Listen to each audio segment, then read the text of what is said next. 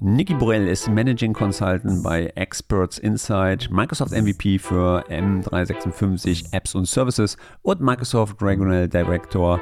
Als eines der ersten Unternehmen in Deutschland führt er zusammen mit Microsoft die künstliche Intelligenz in einem deutschen Konzern ein.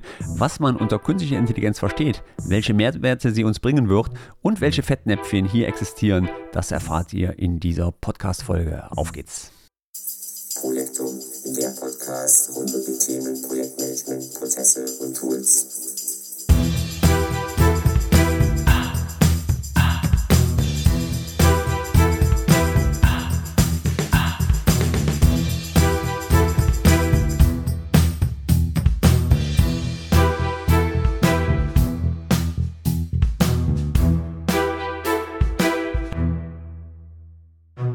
Hallo Niki, ich begrüße dich in meinem Podcast. Hallo Torben. Wo erwische ich gerade? Zu Hause im Homeoffice. Freitag, da ja, ist Kundentermine eher, eher, aktuell immer noch selten. Also es hat zwar deutlich zugenommen, nachdem ja Corona so ein bisschen ein Auslaufmodell ist, aber gerade so Freitage oder Montage ist der Fokus schon nach wie vor im Office. Ja, du bist zwar relativ bekannt in der Technologie-Bubble. Für alle Hörer, die dich allerdings jetzt noch nicht kennen, würdest du dich vielleicht einmal ganz kurz vorstellen? Gern, Niki Borell, bin einer der Gründer der Firma Experts Insight, bin genau wie du Teil des Microsoft MVP-Programms, bin auch noch Teil des Microsoft Regional Director Programms. Der Name, der ist so ein bisschen irreführend. Also ich bin kein Direktor bei Microsoft, sondern es ist auch ein Community-Programm, ähm, wo ich damit dabei bin und verdiene mein Geld, verbringe meine Zeit damit, dass ich Kunden dabei unterstütze, ihren Weg in die Cloud zu finden.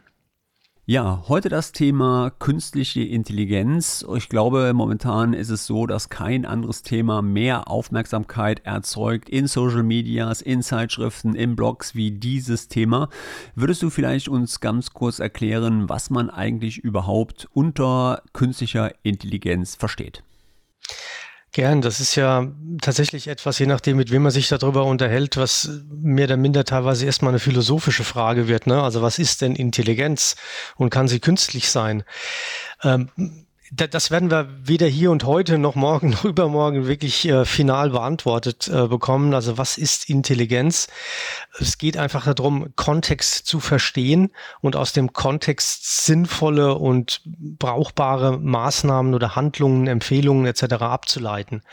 Und dazu sind natürlich in der Zwischenzeit auch Maschinen immer mehr in der Lage, gerade wenn es, ich sage mal jetzt, einfache Fragestellungen sind und keine sehr, sehr komplexen Themen, wobei auch was die Komplexität angeht, ist diese, diese Maschine nach wie vor ähm, natürlich einem Menschen gegenüber ein bisschen im Nachteil, aber es wird, ne, wie man so schön sagt.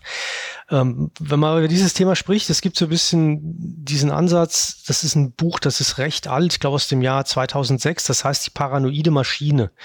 Und äh, da beschreibt also auch ein Professor für Mathematik, glaube ich, so ein bisschen, kann eine Maschine intelligent sein sie bringt da oder er bringt da denn dieses Beispiel, dass eben wir als Menschen in der Lage sind, ja, wissenschaftlich ausgedrückt, äh, kann bei uns eine, ein Fakt in mehreren Entitäten wahr sein. Das ist so, ich bringe das immer als Beispiel, wir sind beide verheiratet, ne, du und ich, und es gibt Momente, da sind wir sehr glücklich verheiratet und es gibt wie in jeder Beziehung Momente, wo man denkt, oh ja, ne?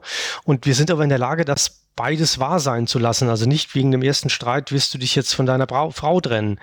Und das ist bei einer Maschine Stand heute zumindest mal so nicht möglich. Am Ende vom Tag ist es der Unterschied zwischen 0 und 1. Und das ist so ein bisschen diese Frage, was ist Intelligenz und kann es eine Maschine sein? Ganz generell, wenn wir über KI heute reden, ist es Wahrscheinlichkeitsberechnung auf einem sehr, sehr hohen und fortgeschrittenen Niveau, keine Frage. Und auch hier so ein bisschen, wie funktioniert's, ne? Wenn du einen Satz beginnst mit heute war ich. Und jetzt soll die KI den Satz ergänzen, also basierend auf Wahrscheinlichkeitsberechnung, dann ist sowas wie heute war ich im Supermarkt ne, oder ähm, im Kino. Sehr wahrscheinlich. Also sowas wird die KI eben dann entsprechend generieren. Äh, dass da jetzt was rauskommt wie heute war ich auf dem Kilimanjaro, das ist eher unwahrscheinlich, es ist nicht unmöglich, es könnte also auch durchaus sein, aber es ist eben nicht zu erwarten und das ist die Art, wie diese KI-Stand heute eben funktioniert und daraus ergeben sich auch zwangsläufig so ein bisschen die Beschränkungen. Lass uns einmal über die Grundbegriffe reden, die in den Medien immer wieder verwendet werden. LLM, ChatGPT, Azure OpenAI, Microsoft Copilot. Reden wir hier von den gleichen Produkten, nur mit einem anderen Namen oder sind das wirklich alles verschiedene? Ja, also es ist auf jeden Fall etwas unterschiedlich. Die Frage ist jetzt, wie man das kategorisiert im Sinne von unterschiedlicher Source Code, unterschiedliche Produkte etc. Also es sind, wenn wir mal gerade so ein bisschen uns an, an, den Begriffen, die du eben auch erwähnt hast, entlang äh, hangeln. Also generell sind das alle erstmal sogenannte LLMs, also GPT-3, GPT-4, ChatGPT sind LLMs, was für Large Language Model steht. Und äh, auch dieser Name GPT ist ja ähm, eine, eine Abkürzung aus Generative Pre-Trained Transformer. Also so gesehen, es sind vortrainierte Modelle, die dann eben je nachdem, wie sie vortrainiert sind, auf spezielle Themen ausgerichtet sind oder man sie auch dann, wenn wir über die Themen mit Azure reden, ich denke, da kommen wir gleich noch dazu, die Möglichkeit bieten, so ein Modell dann eben auch anzupassen und selbst nochmal weiter zu trainieren. Und je nachdem, welches dieser Modelle, also jetzt ne, GPT-3, GPT-4, ChatGPT etc., ich als Large Language Modell dann eben wähle, kommen da dann halt eben andere Ergebnisse bei raus oder habe ich eine andere Ausprägung äh, in meiner Konversation, die ich mit der AI dann äh, ja, darstelle. Microsoft Copilot hast du jetzt gerade in der Aufzählung nicht explizit genannt, wird aber auch ja gerade sehr gepusht von Seiten Microsoft. Ähm, wo handelt es sich darum? Copilot habe ich tatsächlich jetzt nicht explizit erwähnt. Es ist, ähm, ja, wenn man so will, die ähm, nimm's wie es ist oder lass es Version. Ne? Die hat halt den Vorteil, das wird einfach da sein, wenn es denn dann mal verfügbar ist. Man muss also weder als User noch als äh, Unternehmen, die das einsetzen will, vorher da jetzt noch irgendwie selbst was konfigurieren, noch irgendwie was anlernen, auswählen etc., sondern es ist dann einfach da.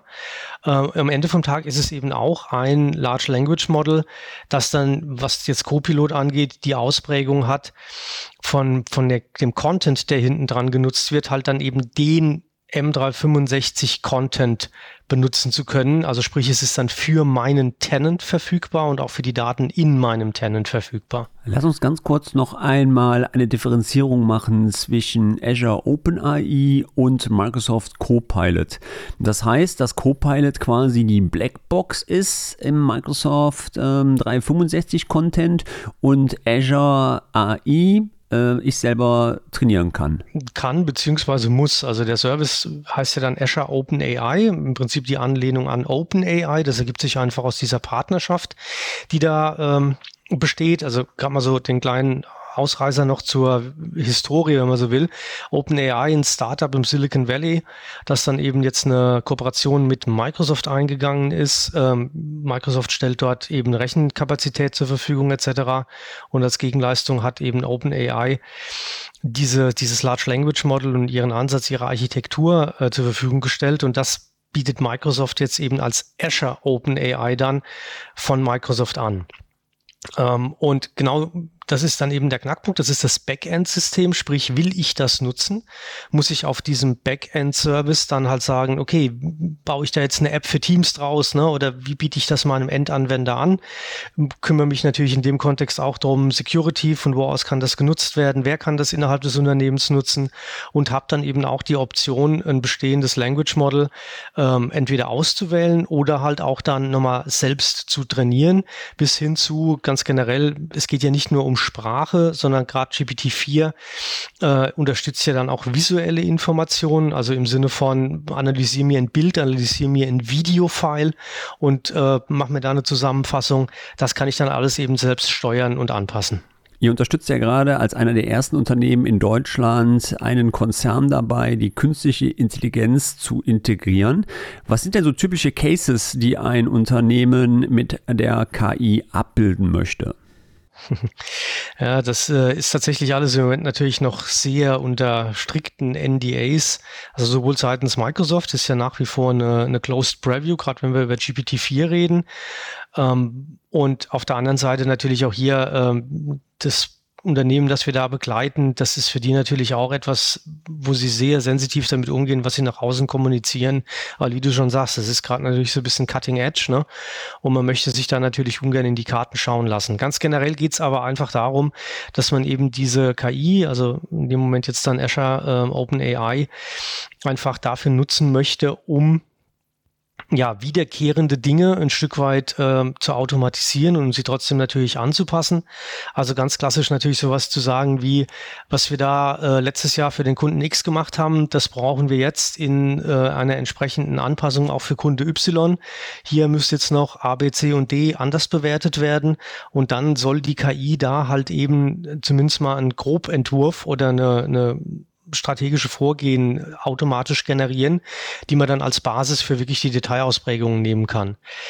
Beziehungsweise so ein bisschen andere Use Cases, die sich da äh, etablieren, gehen halt auch so ein bisschen in diese Richtung, das System dafür zu nutzen, ja, so sich Zusammenfassungen und Vergleiche, wo vielleicht eine Person tagelang damit äh, beschäftigt ist, zumindest mal im Grundansatz auf Knopfdruck zu generieren. Ne? Also guck dir mal bitte die Website A und die Website B an und dann bestimmen wir mal eine Zusammenfassung, welche fünf Punkte haben die beide gemeinsam und in welchen drei Punkten unterscheiden sie sich aber. Ne, so klassisch, was jetzt äh, irgendwo ein Trainee oder jemand vielleicht dann als Aufgabe bekäme, kann halt so eine KI dann innerhalb von Minuten per Knopfdruck generieren. Wohl wissend, dass das, was da rauskommt, nichts ist, was man jetzt einfach ungesehen eins zu eins dann nimmt oder weiterleitet. Aber es entsteht halt zumindest schon mal ein Grundsetup, dass man dann nochmal verifizieren und vielleicht am einen oder anderen Punkt noch anpassen muss, einem aber sehr viel Arbeit direkt auch schon abnehmen kann. Du sagtest vorhin, dass die KI lernen muss. Wie stelle ich mir sowas vor, wenn ich jetzt zum Beispiel der KI beibringen möchte, dass sie mir auf einem Bild einen Löwen identifiziert? Schlage ich dann der KI Bilder vor und sage, das ist ein Löwe, das ist kein Löwe? Wie gehe ich vor? Wie lernt die KI? Ne, tatsächlich, also mit dem, was sowohl OpenAI als auch eben Azure OpenAI anbietet, äh, ist das zwar eine Option, ähm, aber es muss nicht, ne? sondern wenn du sagst, das, was GPT-4 kann oder was jetzt sowas wie ähm, Data-to-Text oder so, diese also im Vorfeld schon trainierten Modelle an Leistungsfähigkeit bieten, das passt, damit möchte ich starten, da musst du da erstmal gar nichts anlernen, sondern es geht mir so ein bisschen in, also sowas, was du jetzt gerade als Beispiel genannt hast, ähm, zeigt das Bild an Löwe, dass so solche Themen das können diese Modelle alle schon im Standard. Ne? Also auch durchaus komplexere Themen im Sinne von, ähm, generieren wir mal bitte aus einem Bild ähm, auch wenn es jetzt keine ähm, OCR-Funktionalitäten äh, das Bild mit integriert hat, aber raus, was steht denn da für ein Text etc. Ne? Also Texterkennung in Bildern, Texterkennung in Videos, solche Themen, das können die Modelle von selbst. Dieses, wo man das Modell anlernen kann, wenn man es denn braucht, geht jetzt mehr in die Richtung, dass man sagt, in unserer Industrie haben wir ein ganz spezielles Vokabular, ganz spezielle Fachausdrücke oder andersherum zu sagen, wenn in einem Datenset, sei es jetzt Bild oder Text oder auch gesprochene Sprache, die und die Begriffe vorkommen, dann ist das für mich ein hoch priorisiertes und wichtiges Thema. Und diese Gewichtung dann dem Modell mitzugeben, das geht also mir so ein bisschen Richtung Feintuning. Wenn ich mir jetzt einmal ein Beispiel aus dem Projektmanagement herausnehmen würde, würde das bedeuten, dass wenn ich zum Beispiel ein Modell selber entwickeln möchte, was mir die erfolgreichen Projekte in meiner Organisation ähm, vorhersagt, dann müsste ich quasi die Bewertungskriterien für diese Bewertung selber entwickeln und würde dann dementsprechend ein eigenes Modell entwickeln und dem Modell dann beibringen, ob dieses Verhalten, was er mir vorschlägt, entsprechend einem Erfolg oder einem Misserfolg eines Projektes entsprechend würde wie sagt der Amerikaner so schön, it depends. Ne? Also ganz generell, ja natürlich, sondern also der, der Weg dahin geht ein bisschen in eine andere Richtung. Der Weg dahin ist wirklich, dass man sagt, lass doch mal schauen, was eines der Modelle, die wir schon haben, ähm, an der Stelle liefert und ob das etwas ist, wo du vielleicht dann direkt sagst, ey, ist ja wunderbar, genauso wollte ich's.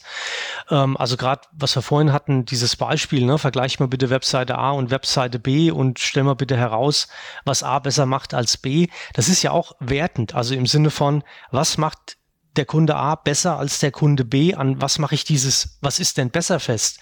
Und jetzt genau hier, wenn du sagst, ähm, ist das Projekt erfolgreich, an was mache ich das denn fest?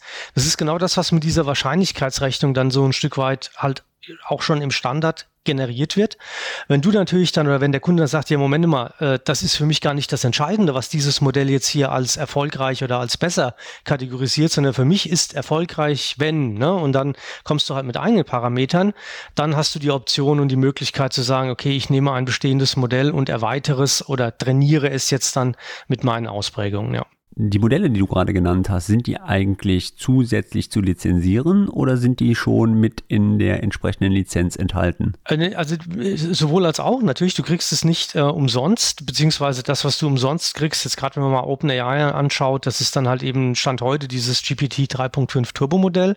Da, da gibt es die Option, das ähm, erstmal frei zu nutzen. Wenn du Stand heute GPT-4 haben willst, äh, dann musst du auch bei OpenAI dafür einen äh, bezahlten Account haben. Und dann ist es eben so, dass ähm, im Prinzip die Menge der Anfragen ausmacht, ähm, was du dafür dann pro Monat zu bezahlen hast. Also klassisch, äh, es hängt davon ab, wie viel äh, Requests du da hinschickst, was es sich am Ende vom Monat dann kostet. Das Thema Datenschutz spielt ja bei vielen Unternehmen eine ganz relevante Rolle bei der Einführung von Cloud-Services. Jetzt könnte ich mir vorstellen, dass bei dem Thema KI ähm, das Thema nicht gerade an Schwung verliert. Äh, wie sind denn da deine Wahrnehmungen zu dem Thema? Wie gehen die Kunden damit um? Wie berätst du da die Kunden in dem Bereich? Denn ich könnte mir natürlich vorstellen, wenn die KI, ich sage jetzt mal bei der Firma Boeing, äh, eingesetzt würde und dementsprechend die Flugpläne des neuesten Flieger in falsche Hände gerät, dass das von Seiten des Kunden entsprechend nicht gewünscht ist. Vollkommen richtig. Das äh, Thema ist ja mit der Cloud, kommt das automatisch mit. Ne? Das ist gar nicht wegzudenken, auch nicht zuletzt, nachdem wir ja dann 2018 das Thema DSGVO als aktives und geltendes Gesetz bekommen haben. Und äh, dort ist es eben wirklich der Punkt, ne, es ist ein Gesetz und ich bin kein Jurist. Ergo, das ist nicht mein Thema, aber ja, du hast in jedem Projekt damit zu tun, mal mehr, mal weniger. Und das ist der Grund, warum wir da eine Kooperation oder eine Partnerschaft mit einer großen deutschen Anwaltskanzlei haben, Luther Rechtsanwälte. Und die unterstützen uns dann da, wenn es um solche Themen geht, gerade wenn es um die Detailfragen dann geht. Also sprich natürlich jetzt auch im Rahmen von diesen GPT oder AI-Modellen ist das etwas, was eine Rolle spielt, weil halt, naja, okay, du musst dich da anmelden. Also sprich, äh, allein das Anmelden ist ja schon mal mit Benutzername, Passwort etc., also oder auch einer Identität äh, verbunden. Und wenn man natürlich dann damit anfängt zu arbeiten und sagt, dem Modell jetzt sowas, schreib mir mal bitte eine Zusammenfassung, wer ist denn der äh, Torben und was macht der eigentlich so, dann übermittle ich ja da ein personenbezogenes Datum, nämlich mindestens mal deinen Namen. Und insofern ist das ein Thema. Ein anderer Aspekt, der hier eine große Rolle spielt, ist, du hast es mit diesem Beispiel mit dieser Bauplan der Boeing angesprochen, also das, was man ganz generell unter dem Thema Geschäftsgeheimnisse ne, versteht. Das sagt ja die DSGVO nichts dazu aus. Bei der DSGVO geht es rein um personenbezogene Daten. Und trotzdem hat man als Unternehmen eben auch noch viele weitere Daten, die man als sehr schützenswert ja sieht. Und insofern ist das so oder so ein Riesenpunkt. Und äh, damit natürlich genau auch so ein bisschen die Frage, was garantiert mir da jetzt eine, eine Firma wie OpenAI oder was garantiert mir da jetzt eine Firma wie Microsoft und das so ein bisschen auch dann vielleicht als Grundlage zur Entscheidung, mache ich es mit OpenAI oder mache ich es mit Microsoft? Das sind diese Themen. Äh, OpenAI tatsächlich, ähm, wenn du deinen freien Account nutzt und nichts weiter konfigurierst, dann werden diese Daten, die du da eingibst und deine Konversation mit dem System auch ein Stück weit genutzt, um die Modelle weiter zu trainieren. Es gibt allerdings in OpenAI auch die Möglichkeit, das in der Konfiguration, das Häkchen quasi rauszunehmen. Also das Häkchen ist im Default gesetzt. Also du musst bewusst sagen, nein, will ich nicht. Dann hättest du auch mit OpenAI die Option, das zumindest mal von der Konfiguration her auszuschließen. Ähm, das ist so ein bisschen einer der Punkte, wo natürlich auch eine Microsoft mit ihren Angeboten jetzt punktet, weil sie halt schon mal direkt auch sowas stand jetzt auch schon in den Previews äh, dir zur Verfügung stellen, wie zu sagen, wo sollen dieser Dienst gehostet werden. Also USA, Europa äh, sind jetzt in der Preview Stand heute die einzigsten Optionen, die man hat. Aber das wird halt irgendwann dann in der finalen Ausprägung klassisch den Online-Services-Terms unterliegen, wie auch die kompletten anderen Microsoft-Produkte. Also damit garantiert, diese Daten werden nicht weitergegeben, die Daten werden nicht zu Marketing oder sonst welchen Zwecken ausgenutzt und der Kunde ist der alleinige Herr über diese Daten und sonst niemand. Setzt natürlich auch die Vertrauensbasis zwischen Microsoft und den Kunden voraus. Ganz klar, ne? also das ist immer die große Diskussion, wenn dann irgendjemand sagt, ja, und wenn Microsoft sich nicht an das hält, was sie einem da garantieren. Also in dem Moment verlässt du so ein bisschen den Bereich der, der legalen ähm, ja, Annahmen. Ne? Also dass jemand kriminell ist oder dass es in einem Unternehmen, auch einem Unternehmen wie Microsoft jemand gibt, der sich nicht an das hält, an was eigentlich äh, gewährleistet ist, das kannst du nie ausschließen. Ne? Das kann ja nicht bei meinem Steuerberater ausschließen etc. Also da hast du keine Garantien. Also habe ich das soweit richtig verstanden, wenn ich jetzt Azure OpenAI nutze und äh, nutze dort ein offenes Modell, dass ich dementsprechend einen Haken setzen kann, der es mir dann ermöglicht, dass keine Daten entsprechend weiterhin außerhalb der Organisation verarbeitet werden oder nicht. Nein, also das Beispiel, das ich damit gerade genannt habe, das ist bei OpenAI, nicht bei Azure OpenAI. Äh, dort hast du dieses Häkchen und das musst du halt wegnehmen. Bei Azure OpenAI ist es, es stand heute so auch schon in den Previews, dass eine Microsoft äh, eigentlich direkt sagt, die Kundendaten werden nicht dazu genutzt, um die Modelle generell weiter zu trainieren und halt eben auch die, die Daten werden zu sonst keinen weiteren Zwecken ausgewertet oder sonst irgendwas, sondern dieser Ansatz gilt, die Daten des Kunden sind die Daten des Kunden Ende der Diskussion. Ja. Was mich mal interessieren würde, welche Kosten kommen da eigentlich auf ein Unternehmen zu, die sich für den Einsatz von OpenAI bzw. Azure OpenAI interessieren? Wenn ihr jetzt zum Beispiel euch entscheidet, dieses Modell bei einem Kunden zu implementieren, welche Lizenzen benötigt man da? Wie hoch äh, sind da die Kosten? Kann man das ähm, relativ einfach kalkulieren? Wie sieht es da aus? Hm. Also das ist ja so eine große Geschichte, die auch nach wie vor äh, in diversen Foren heiß hoch und runter diskutiert wird. Wie müsste denn irgendwann oder wie wird denn Copilot irgendwann lizenziert? Stand heute gibt es, was jetzt dieses Feature Copilot angeht, dazu keine wirklich offizielle Aussage. Ähm, es wird das kann man sich so ein bisschen an ähm, zwei Händen ab, äh, abzählen oder ausrechnen. Ein Stück weit sicher eher der, der Premium-Lizenzen gehen, also Richtung E5, M5 etc. Ähm, ist aber Stand heute wirklich rein eine Vermutung. Also ich ka glaube kaum und kann mir nicht vorstellen, dass ein Co-Pilot auch in so einer Kiosk-Lizenz einfach mal so mit dazugegeben wird. Ne? Also insofern, das ist Stand heute alles noch sehr spekulativ. Was das Thema Azure Open AI angeht, äh, gibt es entsprechend auch schon äh, Preise Preise. Und zwar ist es dort ganz analog und es sind auch tatsächlich genau die gleichen Preise wie bei OpenAI, im Prinzip pro Token berechnet. Also Token ist ähm, ein, ein Teil eines Wortes oder eben ein Wort, das übermittelt wird im Rahmen der Frage, die man da stellt. Und je nachdem, welches Modell genutzt wird, also ne, GPT 3.5 oder ähm, dieses äh, Da Vinci-Modell etc., hast du andere Preise dann für die Tokens oder beziehungsweise wird pro 1000 Tokens dann abgerechnet. Ich habe es mal gerade im Hintergrund äh, geöffnet. GPT-3 benennt im Moment für 1000 Tokens 0,002 äh, Cent oder äh, nee, 0,002 Dollar, Entschuldigung, so rum. Ja, hängt also einfach davon ab, wie viel kommunizierst du mit dem Ding, was es am Ende vom Tag kostet. Also nicht ganz einfach für ein Unternehmen die Kosten abzuschätzen. Also es ist zumindest mal nicht äh, leicht vorauszusagen, was wird es mich als Unternehmen kosten, wenn ich das jetzt äh, anfange einzusetzen. Da geht es dann in die Richtung, du hast ja mit äh, äh, Azure Cost Management die Option, da so ein bisschen regulativ im Vorfeld einzugreifen. Das ist nicht, wenn man sagt, wir starten jetzt mal ein Projekt, dann direkt nach vier Wochen da eine Rechnung ins Haus steht, die einem ins Schwitzen bringt. Die Abrechnung erfolgt dann quasi direkt über Microsoft oder, wenn man ihn hat, eventuell den Lizenzprovider, richtig? Genau, da gibt es ja die diversesten Möglichkeiten, wie man bei Microsoft zu Lizenzen kommt. Ne? Also angefangen von Pay as you go, sprich Kreditkarte hinterlegen und dann wird nach Aufwand abgerechnet oder halt über Enterprise Agreement irgendwelche Lizenzanbietermodelle. Irgendwo dazwischen drin muss man sich halt dann entscheiden, ja. Nutzt du selber schon die KI? Ich nutze das. Also ich bin äh, in dieser Preview, wo man relativ simpel und einfach reinkommt. Man muss es einfach nur beantragen. Da ist eben das aktuellste Modell, das zur Verfügung steht, dieses äh, 3.5 äh, Turbo-Modell. Und äh, damit spiele ich oder spielen wir auch natürlich schon so ein bisschen mit rum. Produktiv tatsächlich bisher ist es bei uns intern noch nicht im Einsatz.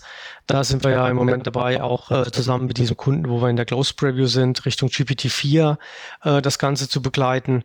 Das ist so der aktuelle Stand hier. Ja. Wie siehst du denn die Zukunft des Einsatzes der KI in den Unternehmen? Ähm, Gibt es da irgendwelche Szenarien, äh, die du dir direkt vorstellen kannst, die einen großen Nutzen bringen? Also tatsächlich selbst bin ich gerade dabei, das wird hoffentlich jetzt diese Woche noch fertig, ähm, einen Artikel zu dem Thema zu schreiben. Da geht es so ein bisschen um die Themen, die wir jetzt hier auch gerade besprochen haben und den schreibe ich zusammen auch eben mit dieser äh, Partnerkanzlei Luther Rechtsanwälte, die dann eben den juristischen Part zu dem Artikel beisteuern. Und da bin ich ganz offen. Das vermerke ich auch dann tatsächlich so ein bisschen mit dem Augenzwinkern äh, in dem Artikel drin. Da sind jetzt Stand heute zwei Kapitel drin, die hat die äh, KI geschrieben und nicht ich.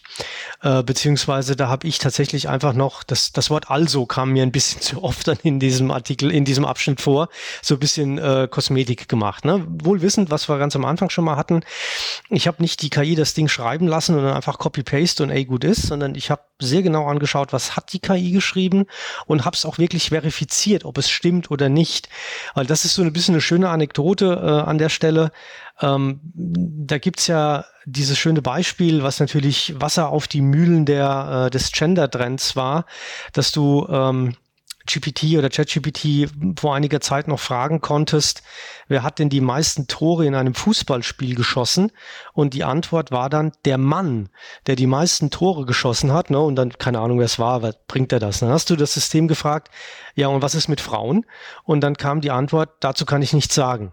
Also sprich, für äh, GPT oder ChatGPT gab es Frauenfußball nicht. So, in der Zwischenzeit ist das ähm, ein Stück weit angepasst. Also das Modell wurde trainiert, hat gelernt, na, auch Frauen spielen Fußball.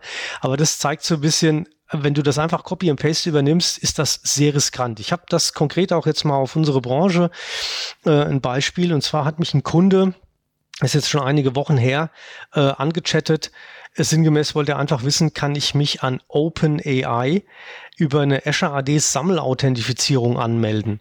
Und wie das so ist, ne, da kriegst du so eine Frage, da morgens ploppt der Chat hoch und sagt, äh, keine Ahnung, ne? Also ich musste tatsächlich auch erst mal gucken und dachte mir dann, auch ich frage mal einfach, OpenAI selbst, also sprich ChatGPT.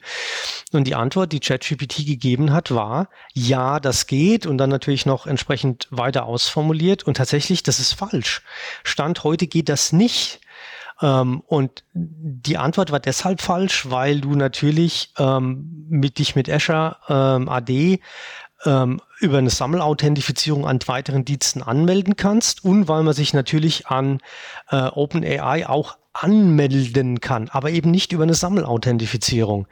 Das ist ein schönes Beispiel, das mir ganz plakativ gezeigt hat, die Verantwortung liegt bei mir. Ne? Also ja, auch ich lasse mir Stand heute schon von einer KI helfen. Allerdings darf man eben nicht diesen Fehler machen oder ich rate dazu wirklich der Vorsicht, das einfach zu, als bare Münze eins zu eins zu übernehmen. Ein wesentlicher Bestandteil für den Erhalt der gewünschten Informationen ist ja im Umgang mit der KI die Stellung von Fragen und hier kann man ja auch einige Fehler machen. Könntest du vielleicht mal äh, nennen, welche Vorgehensweise oder welche Best Practice Ansätze man hier verfolgen sollte, wenn man Fragen an ChatGPT stellt? Ja, also das der, der Thema, das du hier so ein bisschen anregest, ist eben der Prompt. Ne? Also der Prompt ist eben dieses, da ist ein blinkender Cursor und jetzt muss ich da was schreiben. Oder wenn du jetzt guckst hier ne, auf dem Handy, wenn du da dann Bing.com äh, oder die Bing-App dann nimmst, dann kannst du es auch einsprechen, also Sprache wird erkannt. Aber ja, was, was formuliere ich da rein? Und äh, da gibt's in der Zwischenzeit auch, also von bis Blogposts zu, wie komme ich zu meinem perfekten Prompt, bis hin zu ne, so Angebote, du brauchst nur noch diesen einen Prompt. Das halte ich jetzt für ein bisschen sehr übertrieben, äh, aber tatsächlich, das ist der Punkt. Also mal so ein bisschen ein Beispiel. Wenn du jetzt sagst, bitte fasse mir mal folgenden Artikel in fünf Punkten zusammen oder folgende Website in fünf Punkten zusammen, dann ist das sehr, sehr allgemein und möglicherweise auch nicht das, was man erwartet, sondern es geht darum, immer so präzise wie irgendwie möglich zu sein. Also nicht, nicht zu sagen, fass mir mal bitte diese Webseite in fünf Punkten zusammen, sondern zu sagen oder zu schreiben, fass mir mal bitte die folgende Webseite in fünf Punkten zusammen und nenne mir mal bitte die zwei größten Vorteile und die zwei größten Nachteile, die da beschrieben sind, unter dem Aspekt, also je nachdem, um was es halt geht. Ne?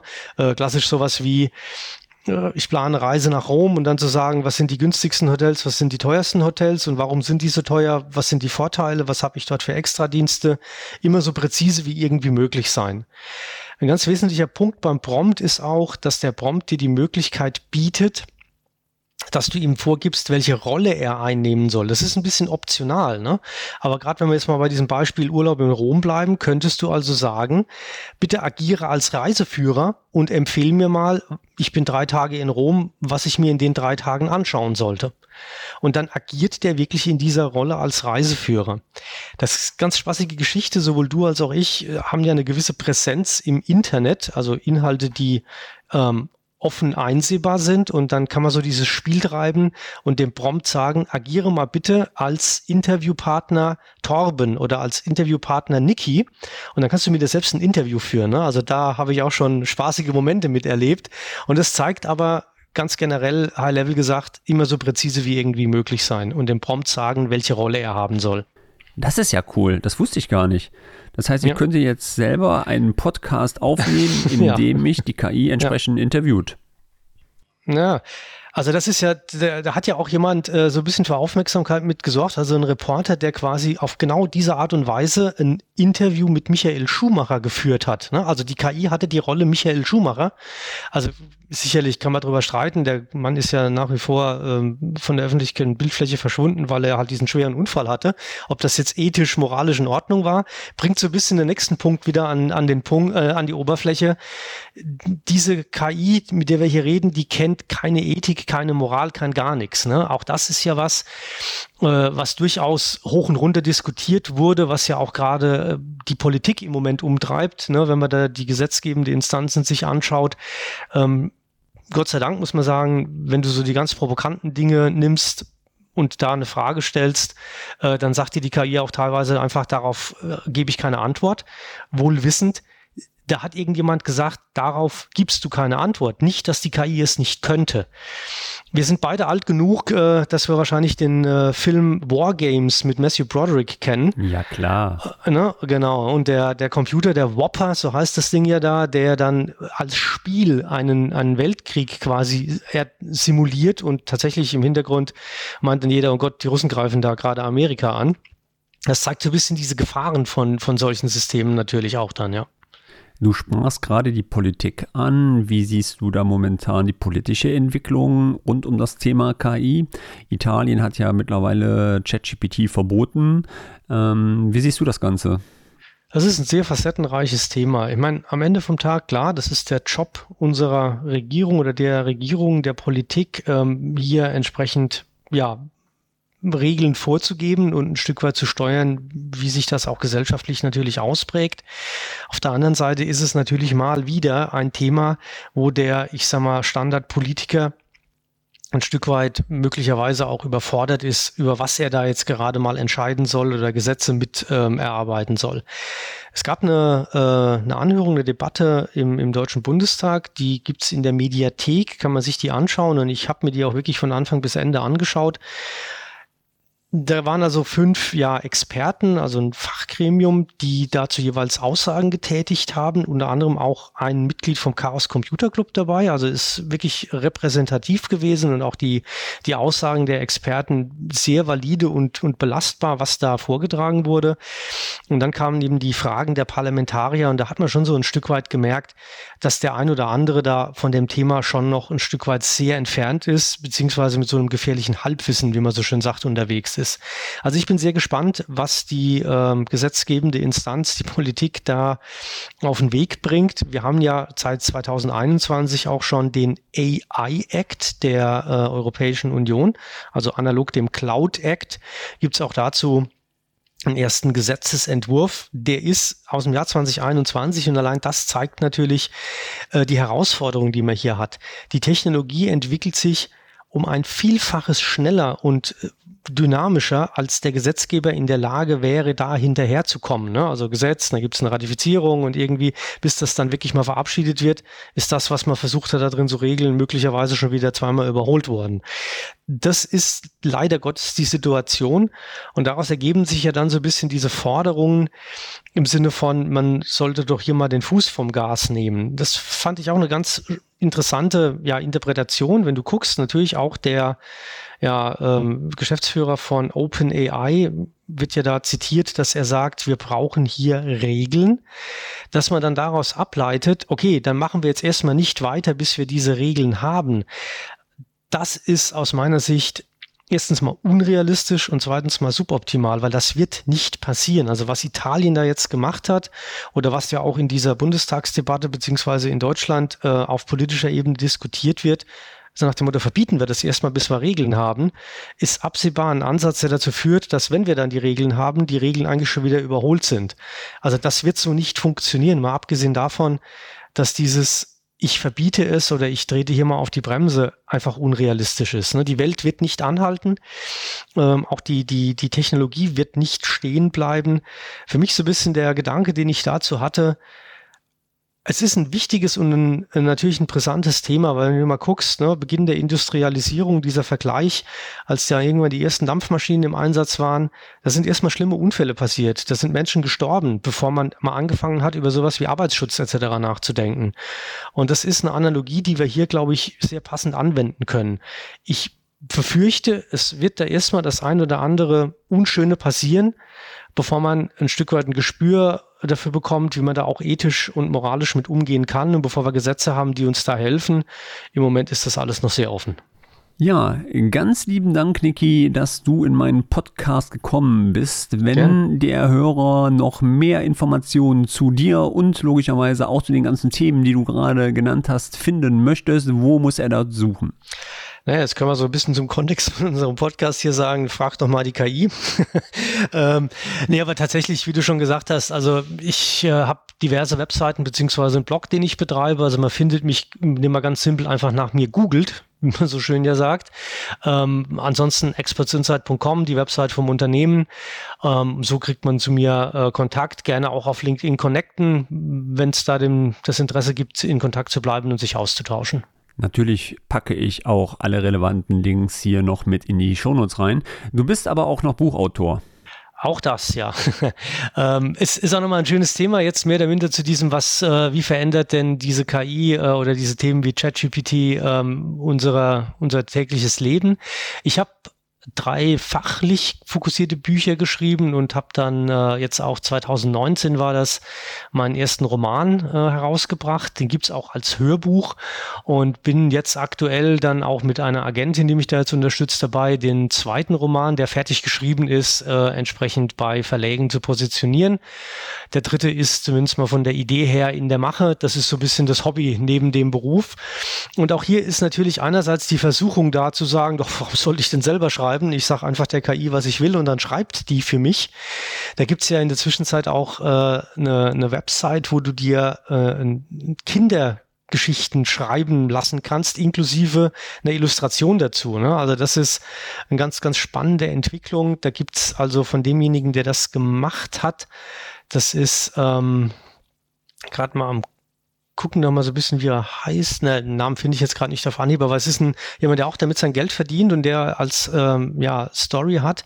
Er hat ein äh, Kinderbuch mit zehn gute Nachtgeschichten sich von der KI schreiben lassen. Das kannst du auf Amazon kaufen für recht günstig, 2,95 Euro oder so. Also fürs E-Book, gibt rein nur als E-Book und sagt halt, ja, ich habe hier ein Buch publiziert und ich habe da im Prinzip nichts äh, an Arbeit investiert, außer die, der KI zu sagen, was sie machen soll am Ende vom Tag ist, ja, also Wahnsinn auf der einen Seite, auf der anderen Seite, also für jeder, der, jeden, der gern liest, ne, man weiß, es gibt Bücher, die liest man und denkt so, ja, war okay, ne, und es gibt Bücher, wo du sagst, boah, ne, das hat mich richtig beeindruckt, weil da vielleicht auch teilweise dann Formulierungen oder Ansätze drin sind, die einem einfach ja beeindruckend. So ein schönes plakatives Beispiel ist, Alfred Hitchcock soll angeblich diesen Satz gesagt haben, verheiratet ist der Mann erst dann, wenn er jedes Wort, das seine Frau nicht gesagt hat, verstehen kann. Ja, und das ist so ein Satz, den würde eine KI nicht generieren, weil er grammatikalisch falsch ist aber er, der einfach im, im Rahmen von, einer, ähm, von Sprachgebrauch, im Rahmen Belletristik natürlich super punktet, weil eben so ein bisschen die Spitze klar ist, die damit formuliert wird. Und insofern glaube ich schon, dass auch für das, was ich selber da jetzt an, an ja, Büchern vielleicht schreibe oder noch schreiben werde, eine KI eine Hilfsmittel sein kann, aber sie wird es nicht ersetzen. Das ist auch so dieses schöne Zitat, ne, oder dieses, diese große Befürchtung, Weltwirtschaftsforum hat angekündigt, weltweit 80 Millionen Jobs oder wie viel ne, äh, werden da wegfallen. Ähm, ich glaube nicht, dass das so valide ist. Eine KI wird sicherlich den einen oder anderen Job massiv verändern. Es gibt diesen schönen Slogan, die KI wird nicht deinen Job ersetzen, sondern der Mann, der KI nutzt, wird deinen Job ersetzen. und das bringt für mich so ein bisschen auf den Punkt, was wir da zu erwarten haben. Okay, dann würde ich sagen, ich mache einen Deckel drauf und das letzte Wort zu meinen Hörern gehört logischerweise dir. Das Schlusswort gehört mir, ja. Ähm, das Schlusswort habe ich eigentlich schon so ein bisschen mit diesem Zitat gerade eben gebracht. Ne? Keine Angst vor KI, weil die Angst wird auch nicht verhindern, dass man sich damit konfrontiert sieht. Man muss sich damit beschäftigen, wie mit allem Neuen und insofern rate ich jedem genau dazu. So, und das lassen wir jetzt einfach mal so stehen und ich sage Tschö. Gern, tschüss.